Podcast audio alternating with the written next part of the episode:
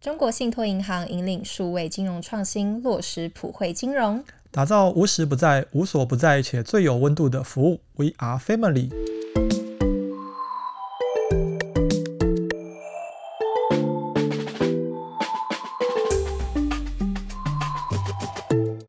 财经大小事聊到省钱小秘诀，一起打造属于你的理财金字塔。欢迎收听，不管啦，给我钱。大家好，我是海晴，我是强尼。我自己啊，以前是百分之百就是倾向要先买房，不过在开始上班之后，我就有一点动摇。诶，所以你有改变你之前在节目上说的计划？因为我之前你说三十七岁要买一间房子，然后开咖啡厅。嗯，目前还没有真的有动摇到，但是因为就是我现在通勤都要很久嘛，就是要一个半小时到两个小时，就是看那个等公车的时间，还是来回？一趟哦，一趟就这么久，所以来回就是三三四个小时，三块对，快三四个小时。而且我有算过，假设我自己搭电车嘛，因为我现在还没有车，他这样开车只要二十几分钟一次，所以我就觉得心里就越来越想要买车，就很心动。哎，那你有算过，呃，买车比较划算，还是计程车比较划算吗？对，这个就是嗯，我们之后这一集要来跟大家探讨的问题。因为我自己现在还觉得，就是买房还有一点遥远嘛，就是还没有那么多的本金。头期款。对，就想说好像也是可以先买一个二手车来代步。不过就是当我这个念头出现开始，我就会开始担心哦，如果我今天要修车又要养车的话，还要租车位跟付停车费，就觉得好像又有点打退堂鼓。那如果我是强尼的话，你会想要先实现哪个愿望呢？如果是问我这个问题啊，现在我诶，我之前好像有在节目上讲过类似的话，我一定选择不买车不买房，把钱拿去投资股票。对，这也是真实的，我现在正在做的事情，因为我现在是没有车也没有房子，储蓄的资金几乎都是在股市上。因为我自己是认为股市每年得到的回报是比买车还有买房子高的。那当然这只是以我个人为例嘛，因为我自己是北漂的青年啊，三十几岁算青年嘛。就租很近的房子。对，我租房子可以租在公司附近啊，我走路或者是搭很短，就是我自己能够接受的大众运输的时间就够了。假设我今天就算换工作或者是公司换了地方，那也没关系，反正租屋比较谈。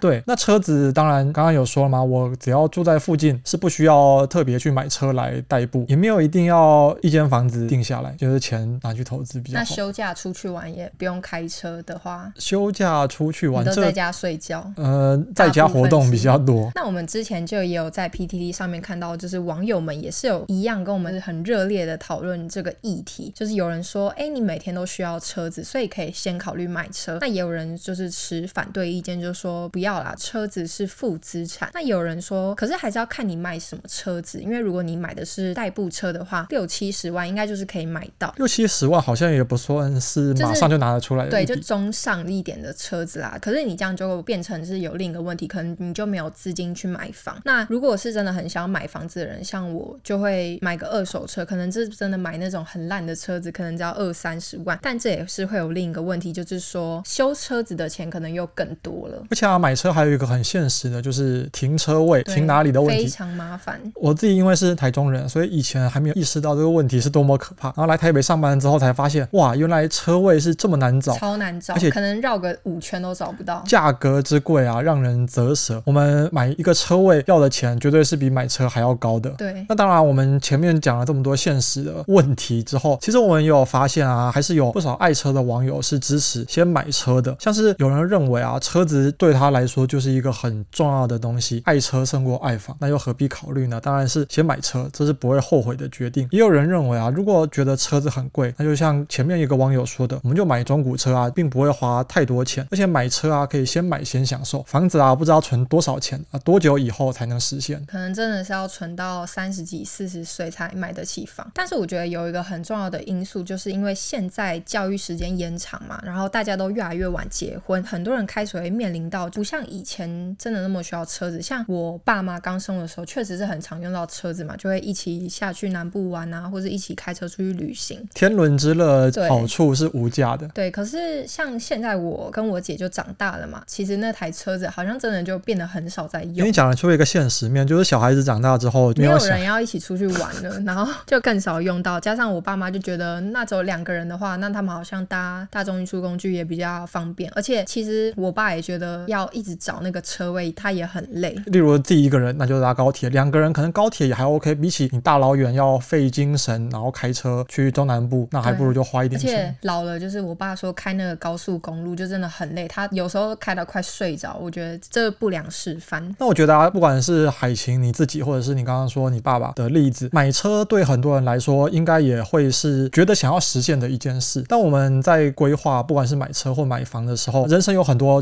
择，钱就那些，时间也就那些，我们可能要先做好准备。没有说车子不能买，房子不能买，或者说一定要先买车，一定要先买房。差别是我们在人生的不同阶段做哪一件事情的 CP 值才是最大的。我们先做好规划，把钱做一个妥善的利用。那在还没有要买车买房的时候，尽量获得最大的回报，这样才是最好的。那这样讲，可能大家还是觉得有一点听不太懂的话，那我们就再举一个更真实的例子，就是一个是 A，一个是 B。那我觉得 A 跟我还蛮像的，就是呃，前提是这两个人都有一百万的资金，刚好也跟你的资金差不多，差不多。对，那 A 呢，就是刚刚说跟我比较像的，就是他现在都是使用机车啊，或者是大众运输工具作为代步的一个方式。那 B 就是非常的兴高采烈，买了他人生的第一部车。那 A 呢，之所以先选择不买车，就是他把资金跟我一样用在别的方面，就是买股票啊、投资啊，或是花在自己的身上、储蓄等等的。那这样一来，他就有更多的资金可以去规划自己想要做的事情。可是 B 呢，他就先选择了买车，他就享受到了，当然有享受到这个车子带来的方便性嘛，拉风的感觉。对，但同时他也需要承担他享受的负担，就是他可能要付保险、维护啊，还有油费等等的。这些当然就是会减少到他的储蓄的地方，而且他如果未来想要买房的话，可能就要再推延。那这时候如果问你，你会觉得谁比较有钱呢？听起来，因为两个人一开始都是有一百万嘛，是一样，差别只是 A 拿去做了投资，拿去做了储蓄；B 把其中一部分或者是大部分换成一台车。那他身上剩下的钱加一台车，理论上应该也还是一百万元。那这两个钱啊，看起来都是差不多的。但是啊，我们想到一句话，就是买车容易养车难呐、啊。车子买下去之后，接下来啊要面对的就是一连串停不下来的开销，很可怕。我们有上网 Google 了一下，以这样子大概一百万左右的车子，例如我们可能每年都需要缴牌照税，那就一万多块钱啊，要缴燃料费，然后还有保险，车子的保险有第三人责任险啊、强制险啊等等的。当然，每个人去保的 level 可能不太一样。我，我的话，我一定要保最高，因为我觉得很恐怖。你说你自己是三保，还是怕遇到三保？哎，都有。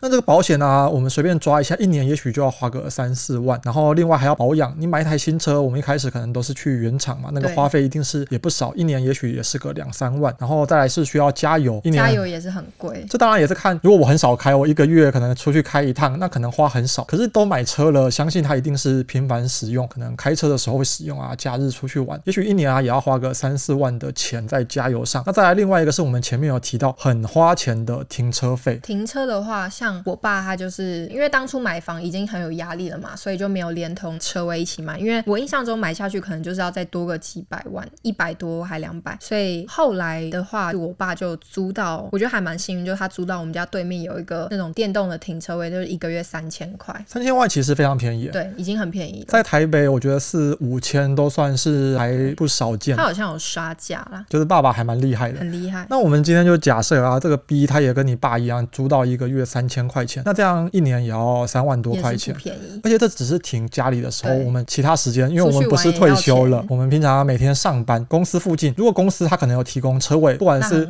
对免费或者付费，付费应该也是比外面便宜。那如果没有的话，那一定又更大笔，因为我们停外面一个小时可能就要二十块钱，一天下来，对，也蛮恐怖的。这样一年啊，可能保守估计也要花个五六七万元在停车上。那当然啊，这是租的情况，如果你直接车位买下去，那就比一台车还要贵了。那其他什么哩哩扣扣的，我们可能出去玩啊，就上高速公路啊，需要付过路费啊。然后如果这个开车技巧不太好，不好就要缴缴一些学费。对啊，然后呃，除了保养之外，我们可能会让车子好一点啊，去美容啊等等的这些花费是加起来非常的可怕。对，那我们就是还是先不加刚刚最后提到那些哦，光是刚前面讲的那六项加起来，可能一年的成本就要高达十几万哦。其实我觉得真的是很可观的，何况就是现在有很多人买车，他还是贷款哦，就不一定是真的全额买。那你车贷的利息，你又是要再叠加上去的一个成本。所以一般的说法是说，十年养车的成本其实就等于是一台车的价钱了。而且现在车的这些资讯就是蛮好搜寻的，你就可以去算一算，就会发现哇，就是一台车，如果你真的买下去，如果是百万万的车啦，那你这样等于一个月可能要多出差不多一万块的支出哦。十年就是等于一台车的价格。对，那如果是一个月多出一万多块，那像我买车的用途就是想要离上班的地方近一点，那我还不如把这个钱拿去租房子。所以对你来说啊，你可能就经过了这一番试算，发现十年大概要花两台车的价格。对啊，那我干嘛要买呢？除非你省下来的时间，因为你刚刚说你通勤一趟就省了一小时，来回就省了两个小时，你能够在这两个小时里创造蛮高的产值，那就值得了。搭计程车我，我我一趟应该也是差不多四百多块，那我就换算成两个小时去算我那个时薪，其实好像是差不多的。因为其实现在的基本工资并没有到这么高，我们需要做一些更有技术一点的工作，才会能够赚到一小时两百以上。那当然就是看哪、啊、每个人可以去评估看看，或者租房子也是一个方法。那我们回到前面有提到的嘛，买车跟买房是不是每个人？但是是不少人现在规划中蓝图，对，还是会走过的路。那我当然不是说买车就是浪费钱，就是负债，因为也许你跟家人相处的时间这是无价，或者是你给家人一个保障。那只是在人生的不同阶段，我们可能有不同的规划。我们先做好了规划，知道自己能负担怎么样的价格才是重要的。对，就是量力而为。那我们就再继续举下一个例子，就是一样是 A 跟 B，过了十年之后，A 呢，他就多存了一百万。哎，这多存一百万，因为刚刚说它是储蓄跟投资。对。那从一百万再多了一百万，就是变两百万，这个报酬率是一百趴。大家不要觉得呃翻倍听起来是很对。我们以台湾五十零零五零的例子来说，过去的绩效，你想要在十年赚到一百趴的报酬，其实是蛮容易的事情。对。那他就觉得他多存了一百万，他就觉得时间差不多了，他也是终于可以晋升成有车一族了。而 B 呢，他就是前面有买车嘛，他就是先甘后苦。那他的前面那台第一台车，他就觉得旧了，他觉得不拉风了，他想要再换一台更好的。但是呢，车子就不是一个他没有当成生财的工具，所以你就是一个折旧型的资产。所以说时间一久了，它就是会等于是说像把钱丢到水沟，就变得一文不值。那你就看看比较，就是两个人在不同的资产配置下，十年之后，当然就是 A 就是变得更有钱嘛，那 B 就是换一台新的车，对，但是花了不少钱。对，等于你要再倒贴钱去买一台新的车。那当然，我们只是举一个情境跟两个人物的例子，每个人实际的状况一定都不一样，还是看你现在处在人生的哪个阶段，你是不是真的很需要这台车？你有这台车能够得到更多的附加价值，那绝对是值得的。但如果只是你可能只是为了炫耀，只是觉得拉风，觉得啊我好像应该一台车，那也许就会影响你买房或者影响你投资的进度。假设说你是要把车子拿去载客人啊，当计程车，或者是你本身是做业务，就是显示你这个身份地位是很重要的。我觉得买就是对你来说是有附加价值的，就很 OK。不是只是纯粹想要拿去载妹。对，这个就另当别论了。那我们接下来就讲到买房的优缺点给大家听。买房的优点应该大家都很能知道嘛，就是你可以长期稳定的住处，而且买房子下去，你的资产正常来说是会增值的。像我们家的资产就已经翻倍了，当初十年前买的房子啦，而且买卖市场也比较稳定。那缺点就是买房子你需要负担比较高的头期款跟贷款的利息，但我觉得这个也不能说是缺点，因为如果你是一个很会花钱的人，这个也是变相给你一个目标，让你存钱，让你更有动力去存钱。那还有一个缺点就是会限制你个人的灵活性。假设你一间公司突然从北部搬到南部，对，就很尴尬。对，那要怎么办？当然，如果你房子只有赚钱，那就还好；但如果你才刚买的话，压力就比较大了，就一定要赶快找到给别人租。那买车啊，优点方面，像刚刚有提到，我们就可以自由自在移动啊，缩短通勤的时间。当然啊，车子可能对很多人来说也是地位还有品味的象征。缺点前面也有提到啊，买车对多数人来说啊，就是一个负债，它并不像房子或股票会增值。那中间呢、啊，也还是要持续的维护跟保养，还有税金等等的。那另外啊，也是每天开车出门啊，马路如虎口，还是要承担一些交通事故的风险。但是如果今天你真的是非常有钱，你就也不用考虑我们今天说的，你就是两个都做，你就是每天坐计程车，不然就是每天住旅馆都可以，或者常常换房子都没问题。对，但是希望我们今天的分享还是有帮助到一些跟我们有一样困扰的网友们。那我们今天的分享就到这边，如果喜欢的话，不要忘记留言按赞。我们下次见，拜拜拜，拜。